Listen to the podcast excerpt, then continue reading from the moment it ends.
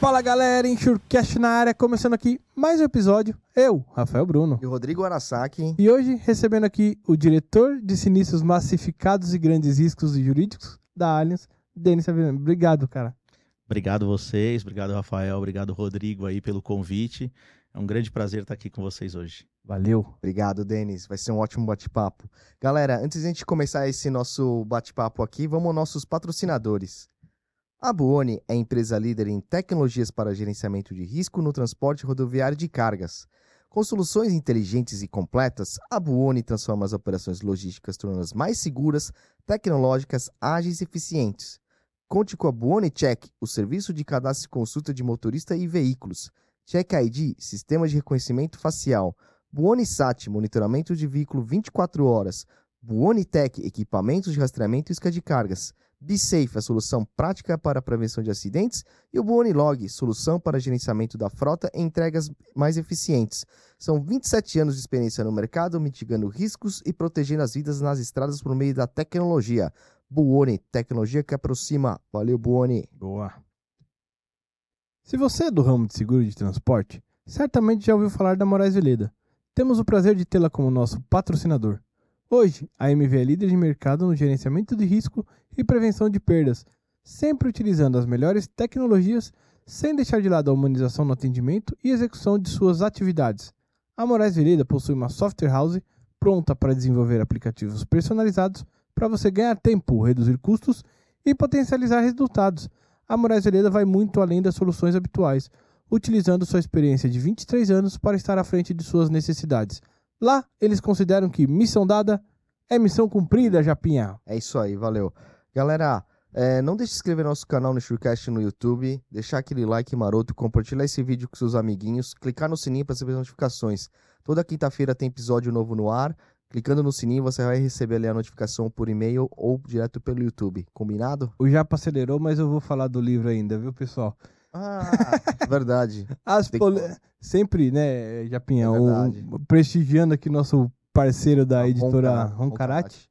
As polêmicas que permeiam o seguro de responsabilidade civil e a busca por uma solução de Bárbara Bassani de Souza. Aí, pessoal, mais um livro aí.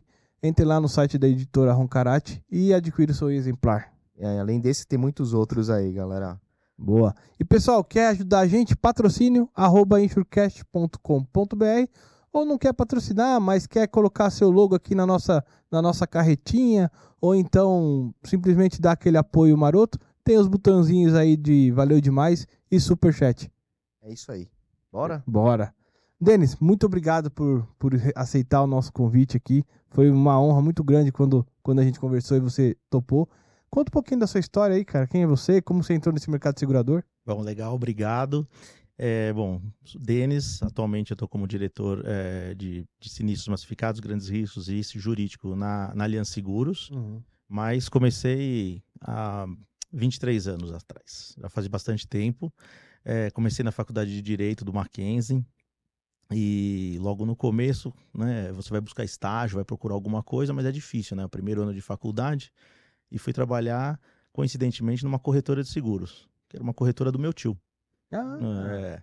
Então, o meu tio tinha uma corretora e eu tinha feito processamento de dados na- no colegial. Então, sabia, estava começando a era do computador. Uhum. né, avançando mais. E também as seguradoras estavam começando também com essa parte tecnológica. Então, é, naquela época, ah, os cotadores de seguro, as seguradoras tinham que mandar um disquete. E acho que o pessoal aqui não vai saber muito bem, a gente lembra, né? E ainda já era o disquete menorzinho, não era aquele grande, não. E aí buscava-se todo mês os disquetes das seguradoras para fazer as atualizações dos cotadores de principalmente de automóvel, né? Uhum. E meu tio já tinha uma certa idade, abriu a, a corretora e falou: Ah, vem passar a tarde aqui, você vai atualizando os computadores aqui da, da, da corretora quando recebemos os disquetes né, das, das seguradoras. Falei, tá bom, vamos lá. Eu estava no primeiro ano ainda da, da faculdade e comecei. Fui na corretora, não sabia nada de seguro, né? Sabia que tinha seguro de carro e só, mas também não entendia nada de seguro. E na faculdade também, no primeiro ano, a gente não aprende nada de seguro. Então fui, isso era eh, fevereiro de 2000, então já faz um bom tempo.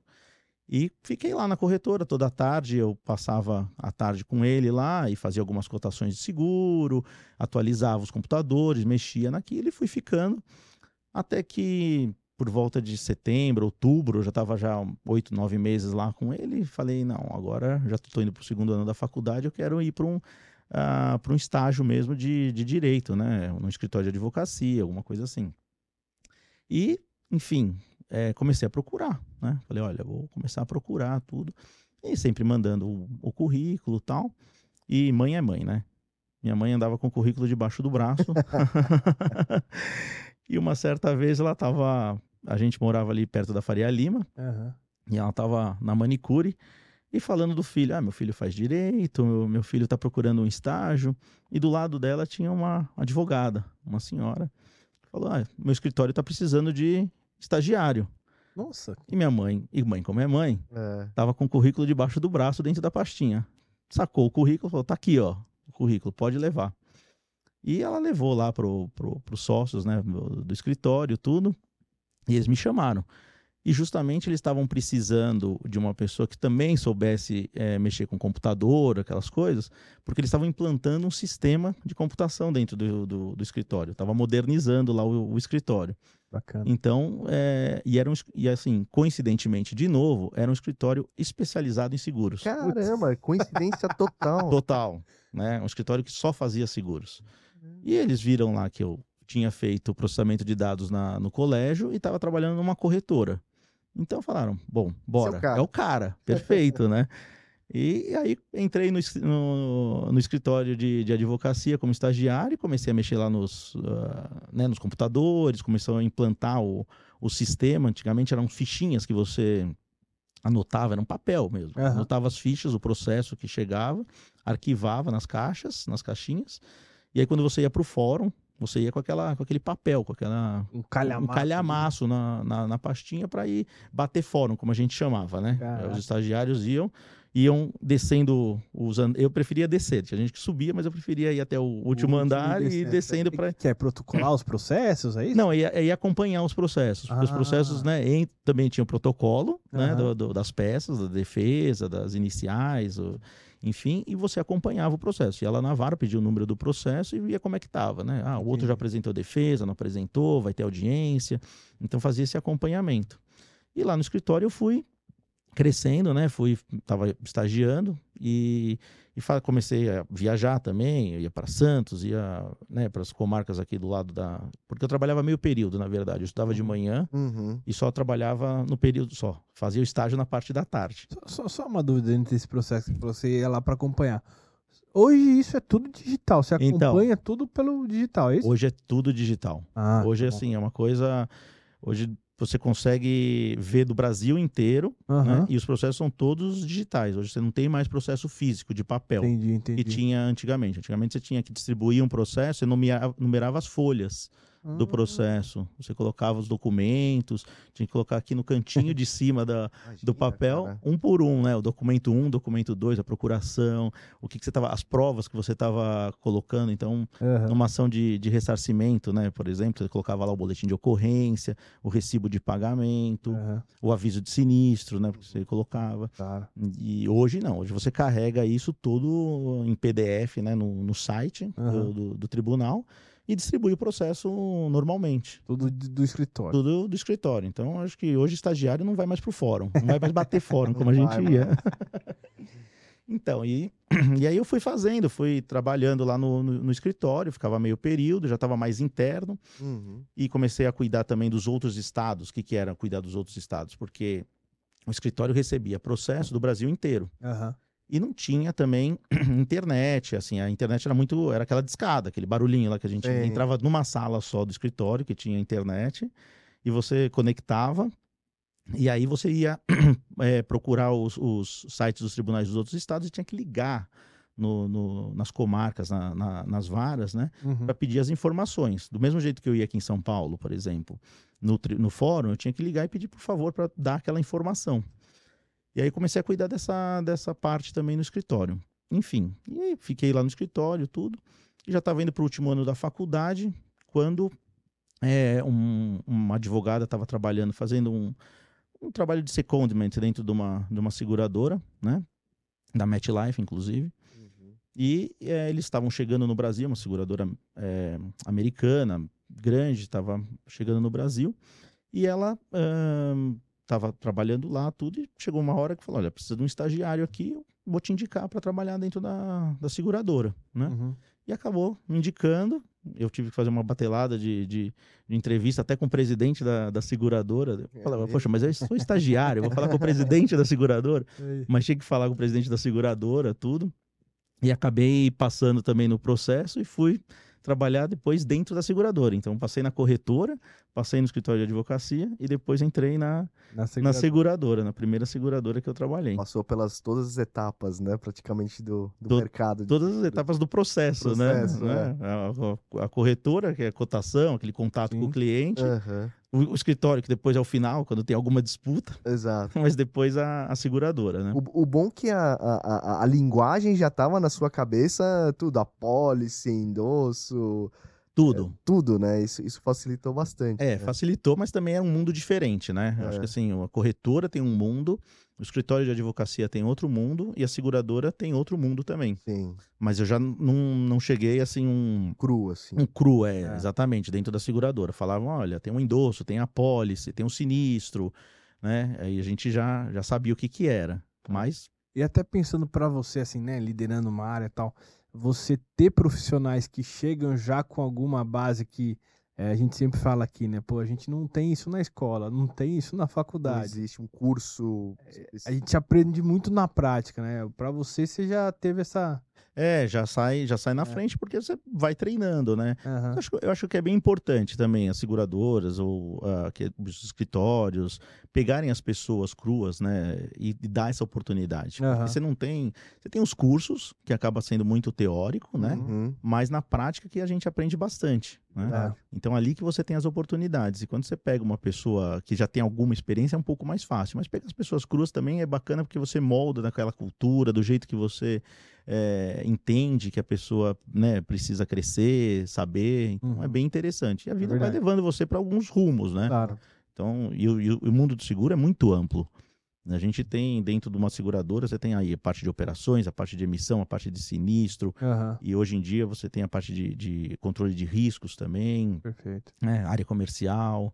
Então você vai, vai trilhando ali dentro da seguradora o seu caminho, né? E até ramos distintos que demandam habilidades distintas, né? Profissionais de diferentes áreas, né? Completamente, né? Quantos legal. ramos a gente tem na, no seguro, né? Você tem automóvel, que é o mais conhecido, Aham. né? Todo mundo conhece e sabe da, da pólice de automóvel, da sua própria. Exato. Você tem o vida, você tem o de residência, o de condomínio, mas aí você tem o de transporte também, que é um- uma questão bem específica, saúde e seguro de tudo, né? Você É. tem seguro de grandes empresas, você tem seguros de satélite, de tudo Verdade. que, que a gente imagina se faz seguro, né? É, é É, e a gente sempre é, comenta, né, que é, ele abrange os profissionais de diferentes, né, alocados em diferentes áreas, né, desde o veterinário, tem muito seguro pet, tem né, seguro vida, tem médicos como, né, diretores ou heads de linhas, enfermeiros, Tem. né, é, veterinários para seguro de animais, engenheiro. É, não tem uma faculdade de É, seguro. cara, Não- né? Não é assim, eu vou fazer uma faculdade de seguro para entrar numa, numa seguradora. Não, não tem isso. De repente você tem um veterinário lá é, que está cuidando de agro, que vai para uma área comercial, exato. um contador né, que está numa área de, de riscos ou compliance hoje em dia, né? Que você tem.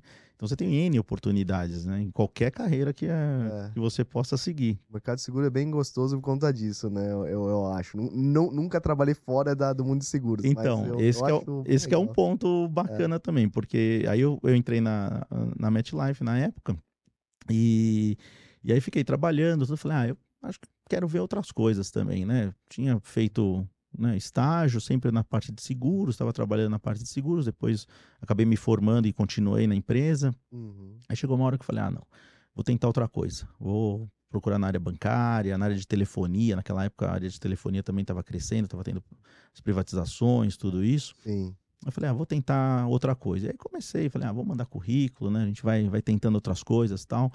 Aí mandei currículo, mandei currículo, de repente me chamaram. Falei, puxa, me chamaram, mas onde que me chamaram? me chamaram na Mafre.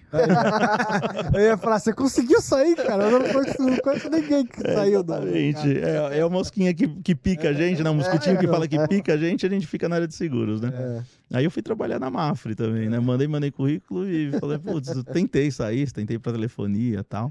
E aí acabei indo, indo trabalhar na Mafre também, uma grande empresa.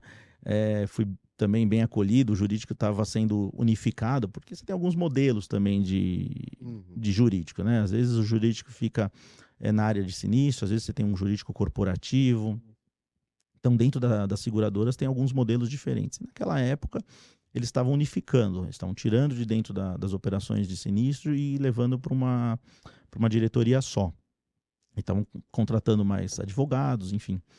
E eu fui, fui cuidar da, da parte de vida. Então, assim, coincidentemente, eu já estava na MET, que é uma seguradora exclusivamente de vida, e dentro da, da MAF, que também era uma multiramos também, mas eu fui cuidar da parte de vida lá dentro. E aí lá também fiquei ah, quatro anos. E também fui, fui crescendo bastante também. Aquela coisa de vai fazer uma coisa, vai para uma área. Fui trabalhar como secretário do comitê executivo também. comecei a ter contato já com os números. Então não era só um advogado que cuidava de peças, mas também entendia a parte de números da, Uhum. da empresa, de resultados, tudo isso que é, que é importante, né? Eu acho que assim, o advogado que está dentro da empresa tem que ter essa visão, essa visão mais ampla também, não só peças jurídicas, casos jurídicos, né? Ele tem que ter essa visão também financeira, Hum. a parte de números, que é muito importante dentro da, da companhia, os resultados, tudo isso. Perfeito. E lá fiquei, fiquei quatro anos também dentro da, da Mafra, crescendo bastante e trabalhando em todas as áreas também. Boa. E, e aí você comentou, né, que a- as áreas jurídicas dentro do- de uma seguradora. Como é que funciona isso, é, Denis? Porque assim, às vezes a gente tem empresas que, sei lá, se eu estou contratando um prestador de serviço X, aí eu pego o contrato, mando lá para a área jurídica fazer as validações. Ou eventualmente um sinistro que a gente, sei lá, seja porque declinou, seja porque não, lá na frente vem um processo, cai na área jurídica. É, normalmente são divisões ou tem uma área de, jurídica que mãe, digamos assim, e aí tem as, os especialistas de cada segmento? Como é que funciona? É, geralmente tem um- uma área jurídica e debaixo você tem é, as, as, as linhas de negócio, né? O, Aham. as- o, o trabalho que, como se uma seguradora, que você tem a linha de transporte, de vida, de automóvel, dentro do jurídico também funciona assim. Uhum. Então você tem lá dentro do, do jurídico, por exemplo, o contencioso, né? Então o contencioso o que, que é? É a parte de, de litígio, as ações judiciais que chegam contra a seguradora. Tá. Muitas vezes a seguradora tem que eh, declinar um risco porque não tem cobertura ou por um Hum. problema de fraude, enfim. E aí o segurado ou o terceiro envolvido num acidente processa a seguradora. Você tem uma área lá que cuida dessas ações judiciais. Aham. Você tem a ação judicial de ressarcimento. Então, mesma coisa no, no- do- na parte de transporte. Né? Está transportando uma carga, vem uma- um outro carro, bate na- no caminhão, tomba a carga. A seguradora indeniza o transportador e você pode entrar com ressarcimento contra aquele causador do acidente. Uhum. E também tem a parte de contratos dentro do jurídico. Então a seguradora faz N contratos com N parceiros, né? Aham. Com, eh, tem com escritório de advocacia, com gerenciadoras de risco, com corretores, com uma série de coisas. O jurídico também assessora para elaborar esses contratos. As seguradoras enormes, eh, ou as seguradoras são sociedades anônimas também, então tem que fazer a parte societária das, eh, da empresa, né? Você tem que Verdade. fazer o estatuto social, você tem que eleger o diretor, então tem toda essa parte aí junto com junta comercial, a parte burocrática também, né? Aham. Então tem isso. Parte tributária, você tem a área de tributos também da seguradora. A seguradora recolhe muitos tributos, os segurados recolhem os tributos, tem que repassar os tributos para o governo. Então também a área jurídica cuida dessa parte tributária. Caraca, não sabia disso não. É verdade? É, o pessoal, assim, o mercado dá, dá muito, tem muito mais destaque a parte de subscrição e tal, mas a parte jurídica ela é fundamental, né, pela seguradora. É, é o que faz rodar e ter certeza das coisas que estão rodando de forma correta. Tudo. E você dentro da seguradora, você vai proteger seu cliente. Você é o advogado dentro da seguradora. Uhum. Então você faz de tudo, faz uma parte de, de, de prevenção à fraude também, por exemplo.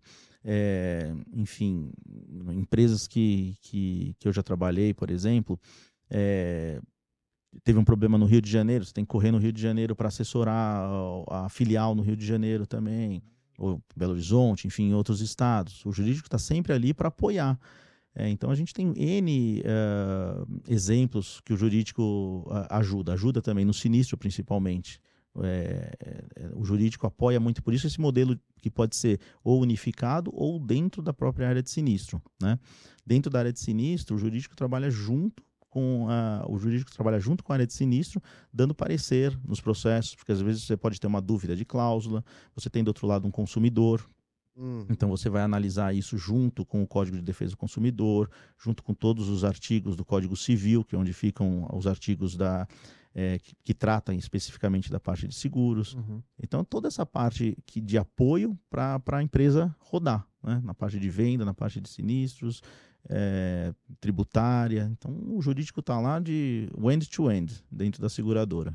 O, o, jurídico ajuda também, assim, eu tenho colegas, assim, né, é dentro da, da, da empresa de trabalho, principalmente no, até no desenvolvimento de algumas cláusulas e tudo, né, pro, pro seguro é importante, né, para ver se está bem, bem escrito e bem redigido. Né? É, eu, eu, eu, uso bastante, assim. É, assim. principalmente, é. principalmente. Quando a área de produtos escreve as condições gerais, né? Isso daí acaba indo para o jurídico, para o jurídico validar, para ver se está bem escrito, se está de uma forma clara, é, se a parte técnica também está bem escrita. É uma área muito, né, a nossa área de seguros é uma área muito regulada. Né? A gente uhum. tem um órgão regulador que, que determina né, baixa portaria, circulares, tudo que dá as regras. Exato. E a gente tem que cumprir essas regras. Então o jurídico apoia isso, faz a leitura das, das circulares, das portarias, tudo, e aplica nas condições gerais no dia a dia da, da empresa, para ver se está tudo é, em compliance, né? Está é. de acordo com, com o que a, a, a, lei determina. Boa. E depois da, da Mafre, eh, vamos lá. Vamos lá.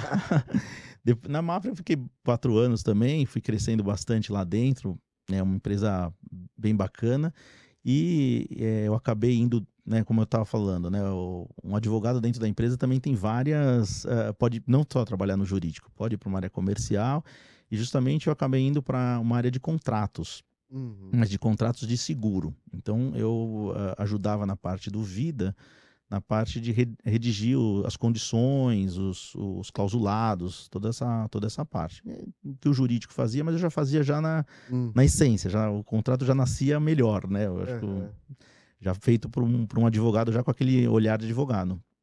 E fui para essa área, saí da, acabei saindo da área jurídica e assumi uma, uma área, uma gerência de contratos que chamava dentro da, da companhia. Mas de fato, fiquei lá três meses, porque logo que eu, que eu fui para lá, o pessoal da, da Zurich me chamou. Né? E a, a Zurich também é uma empresa né, é, a Suíça, estava no Brasil já há algum tempo, mas estava crescendo as operações na época. E foi, foi curioso porque eles compraram uma seguradora. Eu participei de muitas fusões também, né? Mesmo na época da MetLife, que é um americana, estava crescendo e, e, e comprando. Tem bastante no nosso mercado, né? É. Tem muita fusão, muita, né? Uma seguradora junta com a outra, faz parcerias e tal.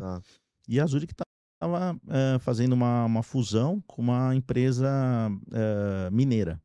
A antiga Minas Brasil é, Seguros. Né? Zurich, Minas Brasil. Exato. É, é, assim. é. é, então a, a, seguradora adquiriu a, a, companhia em Belo Horizonte e estavam precisando de um é, responsável pelo jurídico, de novo. Né? E aí me procuraram tudo e acabou dando certo. Eu acabei indo para Zurich. E depois fui, é, quase que morei em Belo Horizonte um ano e meio, porque a operação maior estava lá. Tava em, tava em BH. E aí fiquei quase que um ano e meio nessa, nesse, é, é, não é Rio São Paulo, né? Não é na ponte aérea. Ponte aérea é São Paulo BH. São Paulo BH. É, fiquei nessa ponte aérea aí um, um ano e meio e foi muito interessante porque a companhia também estava crescendo bastante, tinham muitas oportunidades, todas, né? E, e, foi uma grande escola porque é uma empresa uh, internacional, né? E também muitos números. Eu estava entrando e cuidando da parte do, do, do, jurídico e também era muito novo também. Assumi uma área uh, jurídica, eu tinha 28 anos. Ó. É, quando, quando eu assumi a, a gerência da, da Zurich. E, bom, fiquei viajando bastante, tudo, e a empresa crescendo, crescendo. E, e, ali já cuidava de todos os ramos, né? Ali já, já cuidava de todas as linhas de negócio da empresa e também adquirindo, é, contratando as pessoas também, é importante isso. A gente contratava as pessoas também novas Hum, e dando oportunidade, dando treinamento, fazendo as pessoas crescerem e o departamento também crescer. uhum. E em Belo Horizonte também, né? Uma seguradora é, nacional e a gente juntando com uma seguradora multinacional. Essa questão cultural também a gente estava lidando com isso, né? Ah. Com muitas regras, né? As seguradoras eh, europeias, internacionais, respeitam muitas regras internacionais da, da Europa. E aqui a gente tem alguma flexibilidade também, né?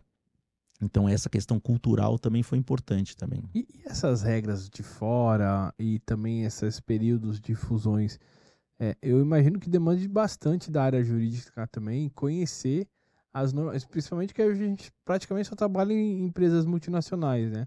Mas de ter algum conhecimento do, do- de como funciona aqui e ali, ou seja, na casa matriz, ou seja, alguma filial que a gente está abrindo em determinado lugar, enfim. É, isso é importante também, porque as regras da Europa acabam se aplicando aqui. é, tem regras de restrições também, de, de muitas vezes é, países sancionados que a, né, a Europa exige, assim como os Estados Unidos. Então a seguradora aqui no Brasil tem que seguir essas, essas regras, a legislação também europeia. Aham. E a gente aplica aqui no Brasil também, né? Com seguradoras internacionais você acaba aplicando e você tem que entender também, muitas vezes, regras de contabilidade internacionais. Né? Porque eles investem aqui, é, né? não é porque investem e, e deixam o dinheiro aqui, o dinheiro volta para a casa matriz também. Então você tem regras internacionais de contabilidade também, de remessa de, de valores, e você tem toda a parte de resseguro, né? As seguradoras não estão no risco sozinhas. Sempre tem uma resseguradora. Muitas vezes tem uma resseguradora por trás da- dos riscos que, que cobre. Então, o, a- o jurídico tem que saber, tem que ter conhecimento também dessa legislação internacional. Entendi. E, e, e, Denis, hum, assim, se a gente fosse separar por demandas, a maior demanda está no sinistro? A maior demanda está no sinistro. Tá. É, hoje em dia, a maior demanda é de sinistro. Por quê? Porque ali É o nosso core, né? É o nosso core, exatamente, né? Hoje você tem os contratos que você emite quando é massificados, principalmente automóvel, vida, residência, condomínio, que são né, as linhas de negócio com maior número de apólices emitidas, é obviamente onde tem o maior número de sinistros e onde te- tem o maior número de disputas também, né? Então, é, hoje em dia você tem muita, e o Brasil é um país é, judicializado, né? Todo mundo sabe que a gente vai muito para a judicialização. É, Isso tem aumentado? Você tem percebido que a gente está cada vez mais assim? tem, tem aumentado mesmo. É, a judicialização, porque você tem muita facilidade, né? Você tem os juizados especiais, que você tem uma facilidade para entrar em juízo. Muitas vezes você não precisa nem de advogado, É. né? Com um determinado valor é, da demanda, você não precisa de advogado, você vai lá e é, você mesmo que redige o seu pedido. Pe- Pequenas causas? É, o, o pequenas causas, exatamente. E você vai lá e pode acionar uma empresa, acionar um, né, uma pessoa, tudo isso. E isso tem de tudo, né? Porque tem as seguradoras de varejo e as de grandes riscos. Então não, Exato. não dá para escolher, né? Vem de tudo ali. Vem de tudo. Então, assim, o contencioso é principalmente nessa parte de sinistro. Aham. Porque, embora eh, as seguradoras pagam, hum, acho que mais de 90% dos sinistros reclamados são pagos nas seguradoras em geral. Uhum. Né? Os- os- Aquele, aquele preconceito, aquela tese de que ah, a seguradora só né? não é verdade, né? É, não, Sim, não é verdade. quebra. É, o mercado paga bilhões e bilhões de Exato. reais aqui no, no Brasil e no mundo inteiro, de, de dólares, de euros, É. em indenizações. Devolve muito do prêmio que é recolhido, né? Uhum. É, muitas vezes a- as pessoas confundem também prêmio, né? Não é um É. prêmio, é o, é o valor que o segurado está pagando para a seguradora. É. E, e a seguradora devolve para o mercado bilhões e bilhões e bilhões de reais, ah, né, de euros, dólares, enfim, indenizações e movimenta muito esse mercado, reconstitui aquela perda que o segurado teve. É verdade. E, e- mas assim, em termos de. Eu imagino que. é uma pergunta que deve ser assim, não deve, é- deve ser complicado até explicar. Quem que entra mais? São as pessoas físicas ou jurídicas, assim? É, depende do, do ramo, né? Então, assim, pessoas físicas, porque você tem mais volume de automóvel, você tem mais de seguro de vida, de residência. Mas as pessoas jurídicas também entram e também entram de grandes, uh, grandes ações judiciais também tem, né? De, de grandes empresas também. Mas o, o, o que, que é, na sua maioria? É interpretação das cláusulas ou é, porque assim, vamos pensar uma pessoa física, que talvez você pega o contrato, eu, eu imagino que muita gente não, não lê as condições gerais de cabo a rabo, né? É, existe nexo, assim, normalmente nesses. nesses... É, a gente tem. É, o mercado de seguros tem muitas ações judiciais das pessoas físicas, porque é automóvel, hum. e muitas vezes a disputa também, né? A pessoa ou não tem o conhecimento total das condições, porque o seguro não é um seguro all risk, né? Como a gente fala, é, né? É, não é assim, ah, eu tenho seguro pronto. Tô tranquilo, vai, não é. é. vai cobrir tudo. Você tem o um seguro para cobrir aqueles determinados riscos que você contratou. Né? Os que você não contratou, não vai cobrir. Então, muitas vezes acontece um, um evento, um, né? Colisão de veículo é mais difícil, mas um evento, às vezes, da natureza, alguma coisa que não tem cobertura nas, nas apólices de seguro. Uhum. E aí, ah, se eu tenho seguro, a pessoa fica, acho que está tá garantida de tudo, não é um all risk que a gente chama. Né? Uhum. Então, a, a, geralmente é causa uma, uma demanda. E, assim, não é que as seguradoras, também, como as seguradoras né, têm esse, essa teoria de que negam tudo, não.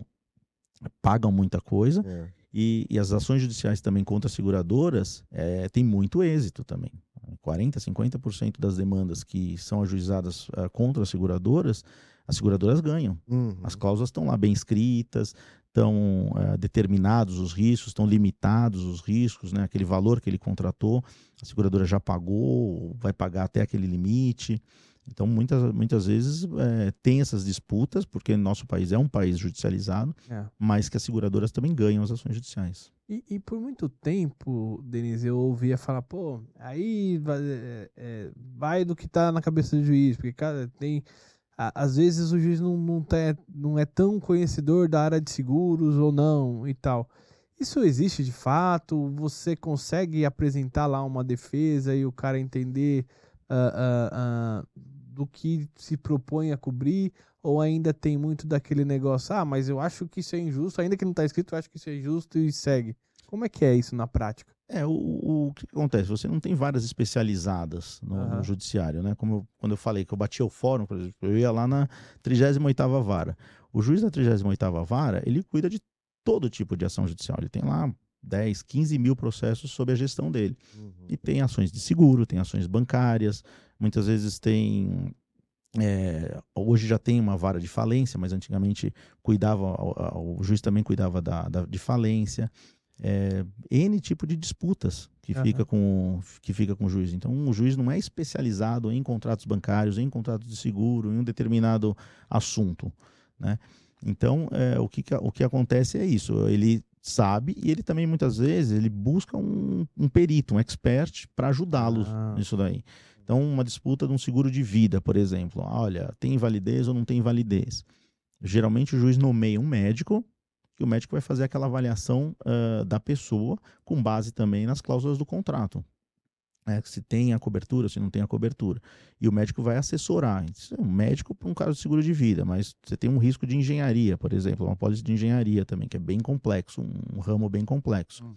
Ele pode nomear um, um assistente técnico, um engenheiro, para auxiliá-lo também na formação da, da decisão dele. Uhum. Tipo, baseado na, na, no, no laudo. Processo, no laudo. Isso, no laudo que ele vai fazer. Mas no caso de, por exemplo, médico, vida, é, uhum. esse, esse médico de invalidez, ele pode, nomeado para o juiz, visitar o segurado que tá Sim, tá tem a perícia. É, a perícia. É, o, o que, que acontece? O geralmente se, o, se ele tiver capacidade para se locomover, enfim, uhum. o segurado, né, ele vai até um, o local, o consultório desse, desse médico, uhum. e, e ali o, o segurado pode levar o médico dele também, Tá. E a seguradora também indicar um médico para acompanhar essa consulta. Uhum. Então ele vai fazer uma, uma consulta mesmo da pessoa. Vai tá. examinar, vai olhar, vai, né, com as perguntas que o juiz é, fez para ele, para ele analisar, hum. ele vai fazer a análise do, do, do paciente, do segurado, hum. e vai verificar se é uma amputação ou uma redução é, de, de hum. atividade na mão, por exemplo, tem uma lesão na mão. Uhum. A pessoa não consegue mais pegar uma caneca. Uhum. Então ela perdeu a força daquela mão. Tem- aí ele vai verificar mão esquerda ou mão direita. A pessoa é canhota ou é destra. É, então, olha, teve uma redução aqui de 30%, né, com base nos contratos. Então o, o, o médico vai lá e vai apurar esse percentual e vai falar para o juiz: olha, de fato esse- essa pessoa não consegue mais pegar a caneca, não consegue mais segurar, ele teve uma redução funcional. E aí a, a- a seguradora vai verificar o que, que qual que foi o motivo de da negativa, de um pagamento parcial, Uhum. junto com o médico do segurado, e vai dar um parecer final ali junto com. E o juiz vai dar um parecer final com base no laudo do médico, as Entendi. perguntas que ele respondeu. E, e nesse momento assim do julgamento, é, é mais comum já se fechar um acordo ali, eventualmente um, um lado é, é entender um pouquinho, ah, que nem teve a, a perícia ali e tal, pô, não, é verdade, vamos rever. O que, que é mais comum, ter os acordos ou vai até, até a decisão final? Ah, não, o acordo é sempre mais importante é, hoje em dia. É, até quando a gente é, né, faz congressos fora do país e explica. É, hoje no, no Brasil se paga num, num num- num processo judicial, né, o processo demora muito tempo para ser concluído. E cada mês ele fica é, 1% mais caro porque são os juros. Aham. Então, você, Uhum. você entra com um processo de 100 mil reais, né? Passou lá 10 meses do processo, ele já tem 10% de juros, então ele já virou 110 mil reais, mais a inflação do período. Então, se a gente tem mais 5% de inflação, mais 5% em cima daquilo lá. E, e em cima desses, desses valores que, eh, que foram atribuídos, com o tempo né, vai, vai crescendo, você tem também os honorários de sucumbência. Uhum. Né? O que, que, que são os galera. honorários de sucumbência? O que acontece? Se você entra um- com um processo e perde esse processo, você tem que pagar o o- os honorários da outra parte. Ah, corrigido também. Corrigido pelo também. Em cima de. É, é um percentual que varia entre 10% e Uhum. 20%. Então, esse processo, por exemplo, que teve 10 meses, vamos colocar assim, ele foi para 115 mil, com juros e correção. Em cima desses 15 mil, você põe mais 10%, Nossa. né? Que é o mínimo, né? 10% é o mínimo.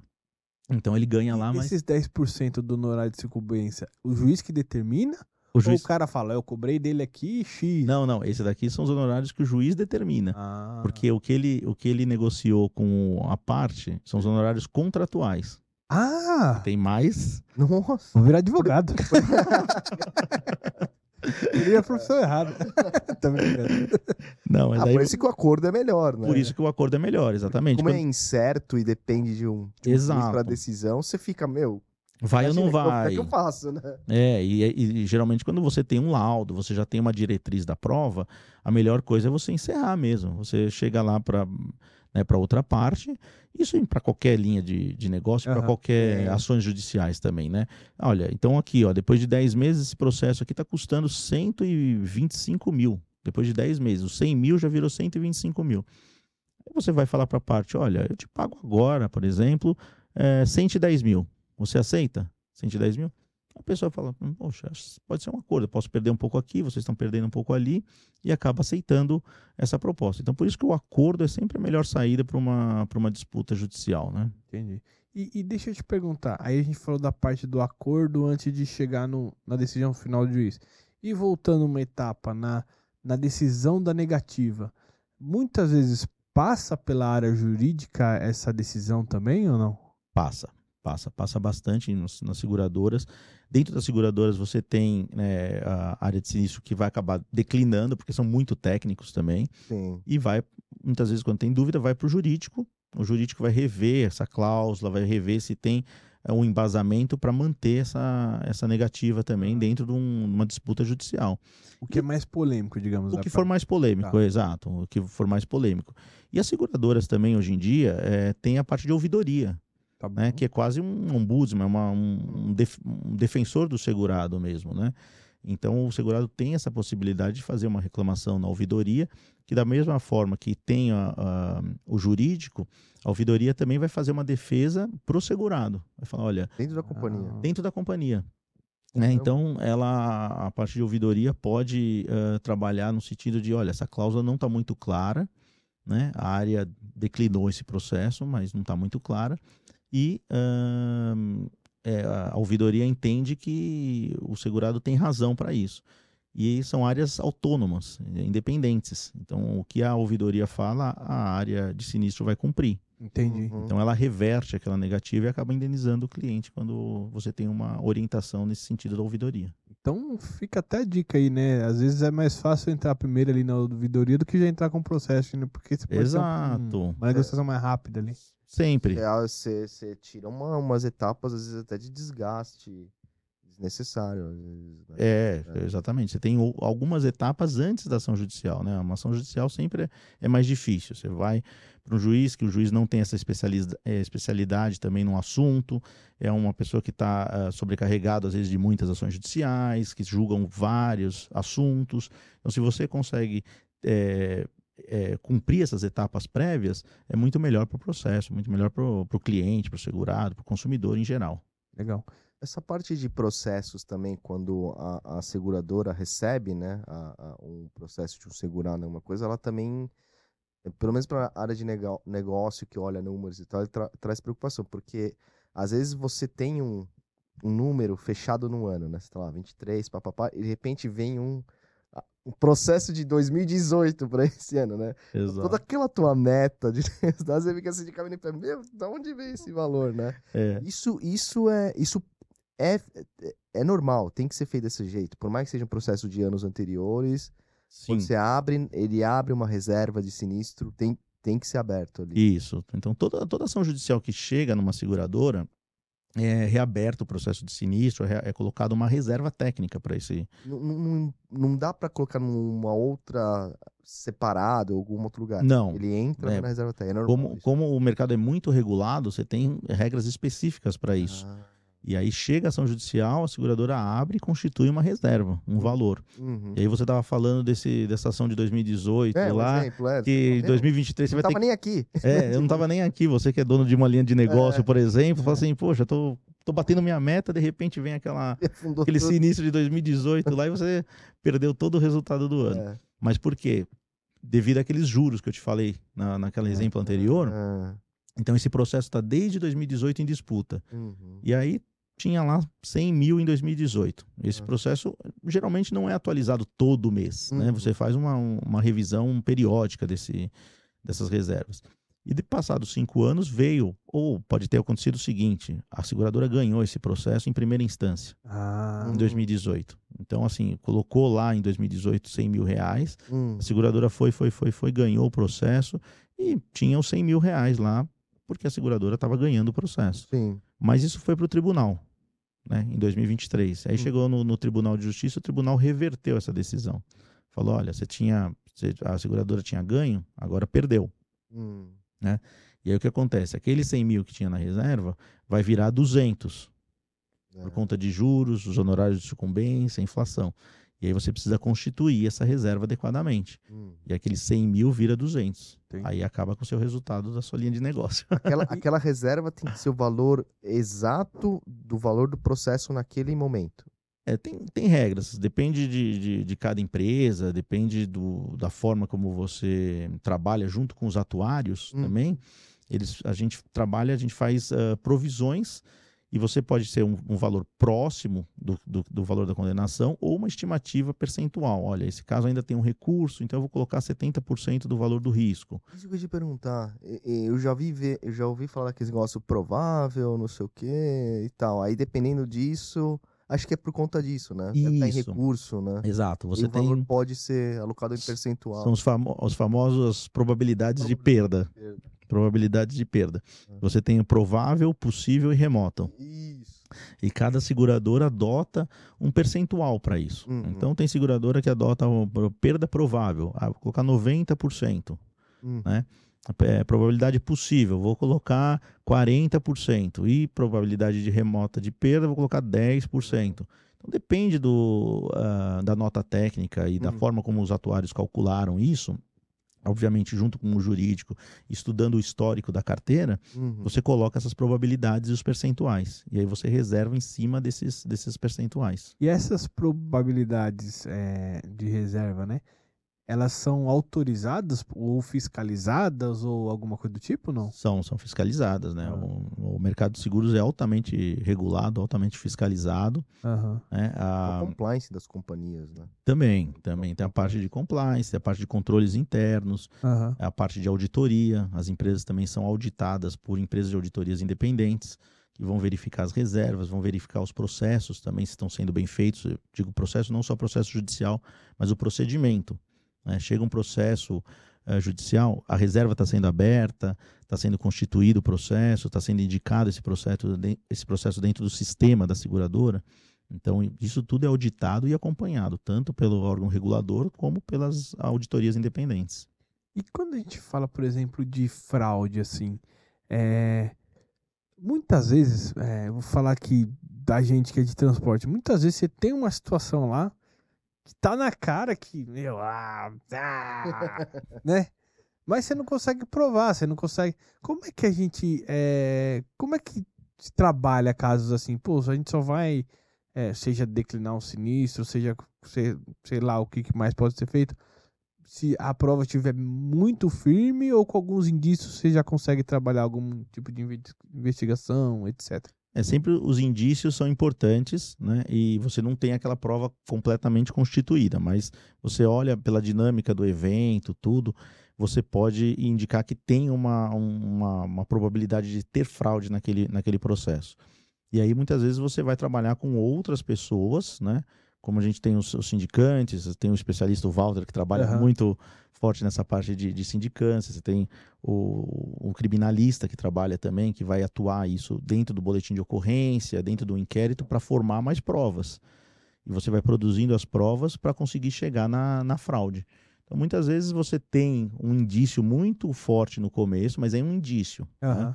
Por isso que a pessoa, quando ah, se comete uma fraude, está sendo investigada, ela, ela é, uma, é a primeira investigada. Então, não tem nada eh, concreto. Uhum, Aí quando ela é indiciada, já tem um inquérito contra ela, uhum. né? E depois você vai ser processado criminalmente, né? A pessoa vai ser processada criminalmente quando as provas já estão constituídas e já estão fortes para o promotor eh, processar criminalmente aquela, aquela, aquele fraudador. Ou... Então quem processa é o Ministério Público, né? Que a seguradora processa o cara lá por. Não, não. Por fraude na parte criminal, não. Tá. né? É, teve uma, uma, uma alteração da legislação uns 4, 5 anos atrás, mais ou menos, que você tem, as vítimas precisam representar. Tem alguns tipos de, de crime, por exemplo, estelionato, que são os crimes ligados nessa parte de seguro, Tá bom.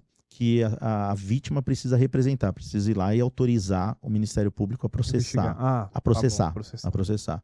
Então, são os crimes contra a honra também, crimes de difamação, injúria. É, a vítima precisa autorizar o Ministério Público a processar o, é, o, o criminoso, né? A pessoa que está sendo investigada. A seguradora também pode entrar com isso ou não? A seguradora sim, porque ela é vítima também. é vítima né? A também. seguradora também é vítima. No crime de estelionato, que é o crime de fraude contra seguro, existe um, um artigo específico no, no um parágrafo específico, que é o parágrafo 5 do artigo 171 do Código Penal, Uhum. são as fraudes contra seguro. Caraca, eu não entendo como que a galera decora tanto. Parabéns. É, advogado. boa, boa. Não, são alguns que a gente usa bastante. então a, Usa gente, bastante. a gente usa bastante, né? Mas ele pode ter, então, do- o, o fraudador pode levar dois processos, então, né? Ele pode. Da vítima, a seguradora também. Que... Não, é A que, vítima é é a que seguradora. a vítima Ah, é a vítima. seguradora, é ela que vai autorizar Ah, é o verdade, Ministério é Público verdade, a verdade. processar o, né? Quem processa sempre processa. por crime é o Ministério Público, Tá. e a vítima acaba autorizando a- o Ministério Público a entrar com esse processo criminal contra a pessoa que, que fraudou. Ah, é. E é uma vez processado, é, a seguradora ainda tem alguma ação que ela tem que tomar, acompanhar o processo, eventualmente ser testemunha, não sei Sim. o que, que é. É, a gente, é, as seguradoras acompanham o processo, elas podem entrar como assistente de acusação. Tá bom. né? Que é, um- uma- é uma figura que você entra junto com o Ministério Público para acusar aquela pessoa que te fraudou. Tá bom. Então a seguradora geralmente entra como assistente de acusação nos processos criminais. E também pode entrar com um processo de ressarcimento daquele prejuízo. Se ela acabou pagando ou teve algum prejuízo adicional Ah, que o fraudador causou contra ela, ela pode buscar esse ressarcimento também desses valores. Às vezes a fraude, que a gente tem muita questão do segurado, do beneficiário e de algum subcontratado do segurado. Às vezes se a fraude é, não é do segurado exatamente, mas é de alguém no meio aqui, ela pode indenizar eventualmente o segurado danado por aquela. Danado ficou meio feio, né? Ficou feio, ficou feio. Pesado. Lesado por aquela fraude e aí entrar com ressarcimento contra o, o- O ressarcimento contra o o, causador. o ali. causador do, do, do sinistro. É exatamente isso que pode acontecer, que é o sinistro de responsabilidade civil, né? Quando a gente acaba acionando aí o, o terceiro causador que a gente fala. E, e nos casos em que não, não é fraude, mas ocorreu um sinistro mesmo, né? Sei lá. Um exemplo, ocorreu um sinistro. Um sinistro. E demora, vai ser investigado e tudo. Um acidente, vai, que envolva o governo, que envolva um. é, que seja, vai, é, vamos pegar a parte de, de marítima, marítimo, né? Que aí tem que ter uma investigação da, da, da Capitania dos Portos, da Marinha, parará. É, a seguradora, ela.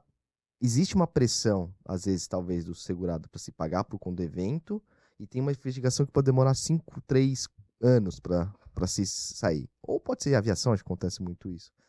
É, e aí, aí a seguradora, ela, ela, ela, ela, ela acaba pagando, ela pode pagar ou adiantar um pedaço disso e para frente se for constatado que não, não houve falha, desse, eh, não houve cobertura, ela consegue se ressarcir de alguém? Sim. E que complicado esses casos, né? É. Você depende de uma. Depende de- CENIPA, de um vai, que órgão. É, depende de um órgão. Uhum. Pode demorar anos para Pode, pode. Você pode indenizar ou adiantar algum valor e você, é, o segurado assina um termo que vai devolver esse Caso. valor se ficar provado que o evento não tinha cobertura. Ah, Isso aconteceu muito com, ah, na parte de linhas financeiras, na parte de, de seguro de responsabilidade civil de diretores, de, uhum. é, que quando você tem essa, um- alguma questão, por exemplo, de uma investigação por corrupção. Aham. Então, as seguradoras muitas vezes adiantam os valores e se no final tiver algum problema, alguma questão de eh, que confirme aquela, aquela ausência de cobertura, esses valores podem ser ressarcidos, podem ser devolvidos, são devolvidos, na verdade, para a seguradora, porque na hora que você faz um adiantamento de indenização, você assina um termo para isso. Ah, Então, E eles devolvem? Devolvem. Ah, devolver, é corrigido. não? Corrigido. É, você Corrigido. tem um, você tem um, um documento já estabelecido para isso. Boa. E, e a gente falou, né, de contratos, sinistros, aí o Japa Não, o problema é a abordou, reserva que fica aberto. abordou o ressarcimento aqui. É, uma das coisas que a gente é, ouve falar de mercado e tal, e às vezes até reclamações de segurados, é a questão do, do ressarcimento. Muitas vezes a, a- ou a regulação está muito direcionada para o ressarcimento, ou, ou seja, é, é, sei lá, o ressarcimento a gente não consegue dar visibilidade, não consegue reverter aqui no- na precificação, porque é algo que leva tempo, né? Até você saber se vai ser ressarcido ou não, leva tempo. Como é que tá hoje essa questão da, da digitalização dos tribunais? Reduziu os prazos de processos? Como é que tá isso hoje? Ah, ajudou bastante, viu? Ajudou bastante mesmo, porque você imagina, é, os processos antes eram físicos. Então você tinha que ir lá e distribuir um processo com papel. E até, então, até o nosso trabalho também. Você vai lá, coloca o papel no fórum, protocolava. Ah, Aham. esse processo demorava de- dois, três dias, uma semana para subir para o cartório. Então subia para o cartório, o cartório ia fazer o processo, ia montar tudo isso daí.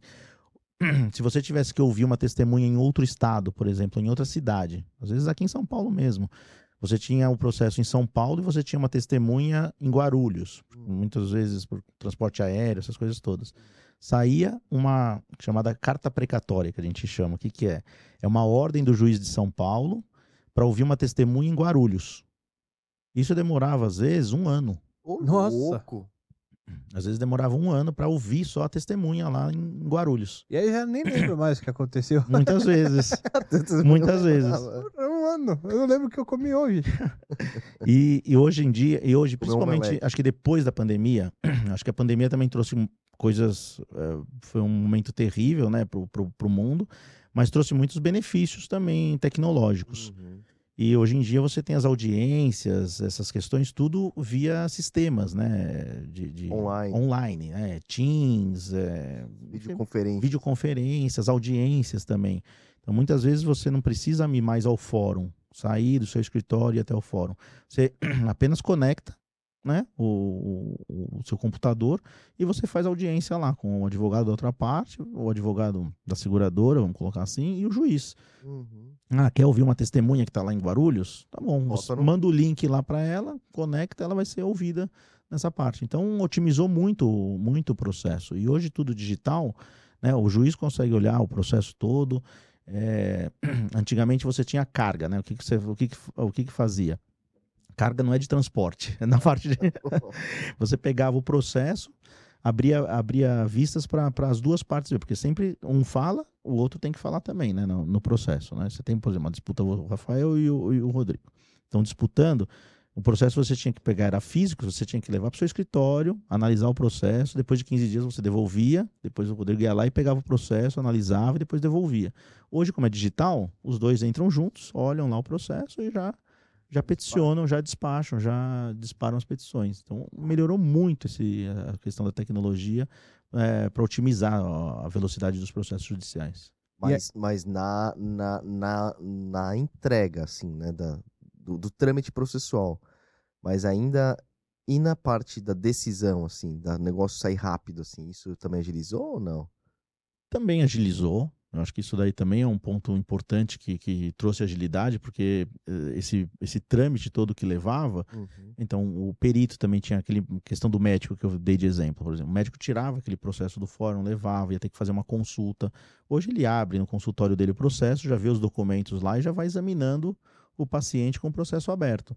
Então todos os trâmites ficaram mais, mais curtos. Então um processo que demorava dois, três anos antes para julgar, Hoje você consegue, em um ano, fazer todos esses trâmites. Obviamente, você tem que marcar audiência. Então, é, né, a pauta do, do, do, juiz não é livre, né? Ah, segunda-feira eu posso atender. Não, vou, vou, atender daqui dois, três meses, porque entra numa fila. Uhum. Mas aí ele consegue é, ser um pouco mais rápido nessa, nessa parte com a tecnologia. E, e, ainda nessa questão do ressarcimento, né? Às vezes você tem, você começou do, comentou do sinistro, né? Que é aquele sinistro mais polêmico, vai para a jurídica, ela decide, pode decidir pagar ou não na questão do ressarcimento, imagina que deve ter o mesmo fluxo. O que está ali no, no, fluxo geral fica ali no, no, Eu não sei se é o analista ou se é o gerente de sinistro que decide, aí vai depender das seguradoras, né?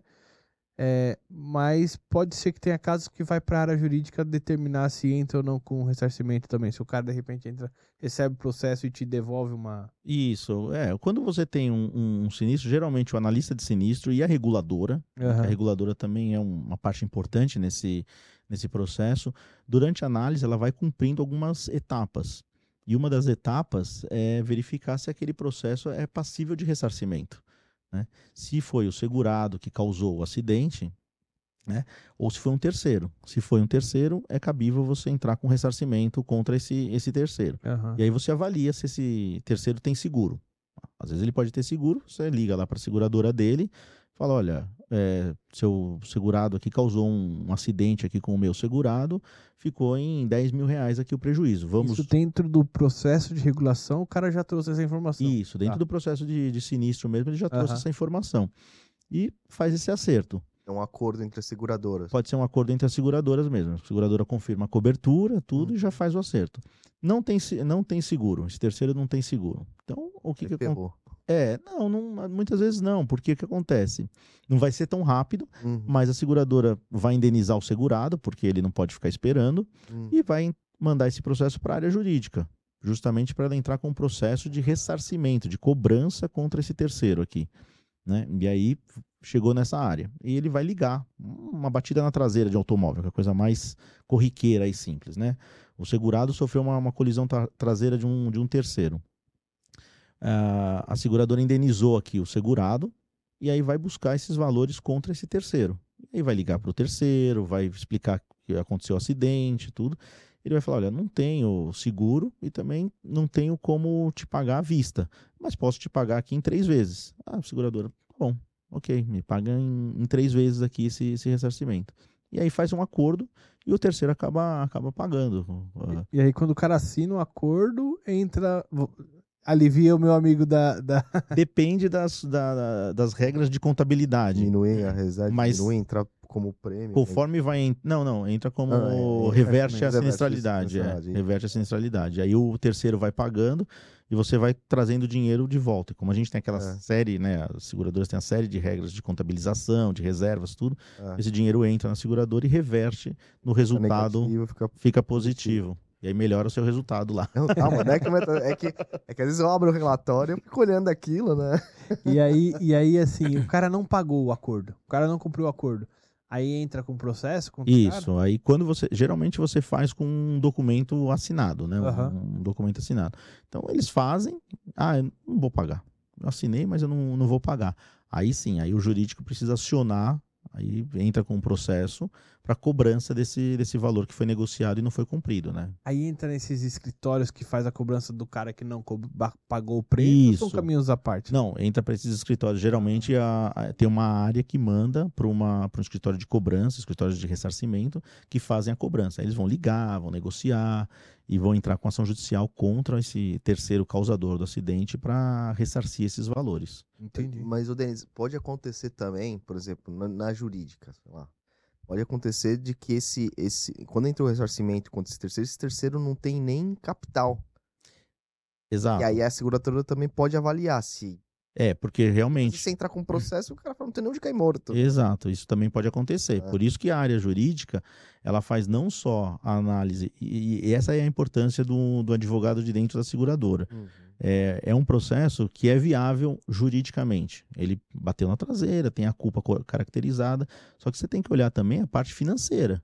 Porque a- entrar com um processo hoje em dia tem um custo. Né? Você Uhum. tem que pagar custas, você tem o advogado ali na ponta, que são os honorários contratuais, você tem que ter um advogado que, que vai começar o processo, tudo isso. Então, é, será que é viável entrar se a pessoa. Aí você faz uma pesquisa financeira é, desse terceiro e vê que putz, aquele carro era um carro emprestado de um amigo, que o amigo também não tem nada, a pessoa está desempregada, não tem bens no nome dela, não tem nada. Vale a pena entrar com essa ação aqui pedindo 10 mil reais se a pessoa não tem absolutamente nada no nome? Essa avaliação também é feita, porque é aquele lá, ganha, mas não leva. É. Né? É. Passa o processo 3, 4, 5 anos, ah, ganhei. Mas e aí? Recuperou? Não, não recuperou. Aí você só teve o custo que você teve que pagar do É. advogado lá que É, e custos de manter um processo tantos anos abertos, tudo, e não, e não consegue recuperar nada. É, isso, isso é uma das discussões que às vezes a gente tem, enfim, acho que em qualquer seguradora, porque às vezes você vai pedir uma ADA. opinião. é, Não, a- às vezes você vai pedir uma opinião é, pro, pro escritório. Se é o escritório que vai entrar com a ação, é mais fácil ele falar, não, é viável, dá pra entrar, vamos.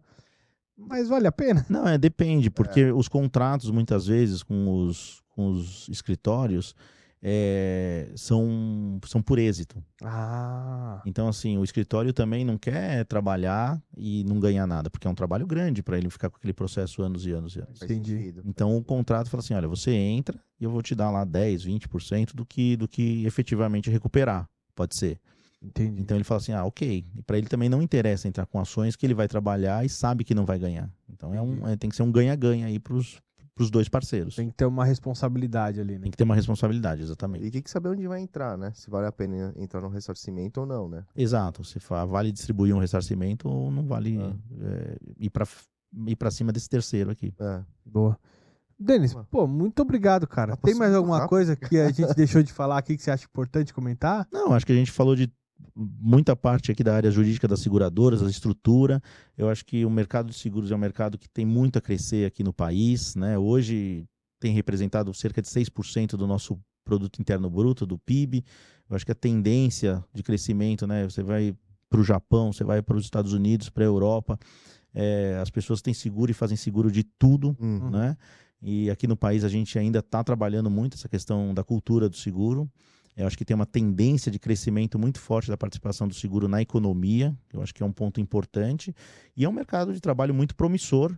Eu acho que para as pessoas, né, não tem uma faculdade de seguros, não tem cursos que podem ser feitos, mas é uma área que, como você falou, qualquer profissão é, é bem-vinda no nosso mercado, pode trabalhar e crescimento e oportunidade de trabalho para todos. É um, a gente toma uma picadinha do, da mosquinha do seguro e a gente não sai mais do- desse mercado. Boa. Verdade. Pô, Denis, show de bola, cara. Muito obrigado aí pela participação aí. Obrigado, Rodrigo. Obrigado, Rafael, pela oportunidade. Parabéns aí por essa iniciativa com, a, com o Insurecast aí. Vocês estão de parabéns. É excelente para levar essa questão, essa questão do seguro para todo mundo aí. Boa. Boa, Obrigado, boa. viu, cara? Valeu mesmo. É, galera, e antes da gente finalizar esse bate-papo, é, não deixe de se inscrever no nosso canal no YouTube, deixar aquele like, compartilhar esse vídeo com os amiguinhos. Super baita vídeo, baita conversa hoje. Compartilhem, clique no sininho. Estamos também no Spotify, no Deezer, nos canais de áudio. Se você quiser ouvir também, a gente est- estamos lá. Deixar um abraço pro Walter, ele que fez a ponte aqui, me apresentou Chama o Denis e o Walter na próxima pra... É, É. A gente fechou a trilogia aqui É. do Walter, do Daniel Cunha, também que veio. Exato. E agora fechou da trilogia aqui. Um abraço para eles também, que são grandes amigos. Boa. Abraço pra ele, obrigado aí, você tem ajudado bastante o canal, Walter. E, pessoal, sempre lembrando, Insurecast é um projeto pessoal meu e do Rodrigo. Nada que falamos aqui tem a ver com as empresas que a gente trabalha ou que já trabalhamos. É isso aí, galera. Muito obrigado aí. Valeu, Denão. Denão Valeu. já tá no já tá íntimo já, já tá íntimo já. Valeu, Rodrigão. Valeu, Valeu, valeu, um abraço, Abraço. pessoal. Tchau, tchau. Tchau.